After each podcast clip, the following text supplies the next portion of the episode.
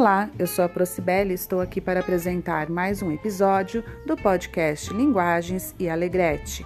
Neste episódio, você vai curtir um programa elaborado e editado pelos alunos Rafael, Lara, Matheus, Maria Eduarda e Evelyn, feito sob orientação dos professores Andréia e Kleber, para compor o programa especial, a edição Alegrete News Viajando pelo Entretenimento Curtam agora um programa sobre o mundo da arte, cultura e literatura.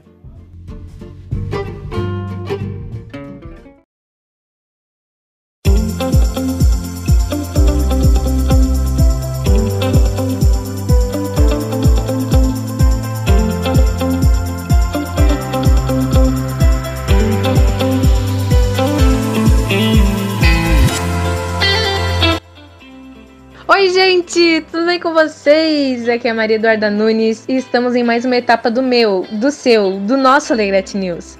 Sobre o podcast de hoje, nosso bate-papo se trata sobre a arte e a cultura. E por que não conversarmos um pouco sobre a literatura? Então, Evelyn, o que é literatura? Olá, pessoal! Sobre literatura, ou melhor, a arte das palavras, o que é a arte? A arte é um dos principais meios de expressão de sen dos sentimentos, crenças e valores dos seres humanos. E a literatura, oral e escrita, é uma das suas mais importantes manifestações. Muito antes que a primeira palavra fosse escrita, a literatura já existia em sua forma oral, em histórias e cantigas. Alguém sentiu necessidade de comunicar a experiência que poderia ter sido significado para o grupo, e assim deve ter nascido o impulso de contar histórias uma prática que ainda persiste pelo mundo afora. Não há povo que não se orgulhe de suas histórias, tradições e lendas.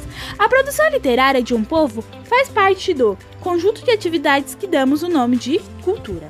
E a capacidade de criá-la é o que distingue dos outros seres. A arte ter sido usada como um dos principais meios de expressão dos sentimentos, crenças, valores e emoções dos seres humanos, sejam quais forem suas raízes culturais, entre suas formas de manifestações, a literatura oral e escrita tem a palavra como material de expressão. Nossa, realmente esse tema é muito interessante. Mas, Matheus, qual a importância da leitura? A leitura é algo importante na vida do ser humano. Ler estimula a criatividade, trabalha a imaginação, exercita a memória, contribui com o crescimento do vocabulário e a melhora na escrita, além de outros benefícios. São vários os fatores que levam uma pessoa a ler, entre os quais estão o gosto pelo assunto, a curiosidade pelo tema, a indicação, estudos, a aparência do livro, influência ou mediação de pais, amigos, professores ou até mesmo a indicação feita por ídolos podem ser os responsáveis por inserir a leitura na vida de crianças e adolescentes, por exemplo. Uau! Mas infelizmente nosso podcast já está no final. Mas para fechar com chave de ouro, vamos apresentar o poema Canção do Exílio, do autor Gonçalves Dias. Esse é um poema do século XIX que fala sobre nosso país. Inclusive, você sabia, Lara, que o hino nacional teve influências por essa obra? Canção do Exílio faz a descrição literária do ambiente brasileiro. Realmente nele podemos observar alto grau de nacionalismo. Mas vamos parar de conversa e agora, com vocês, a canção do exílio.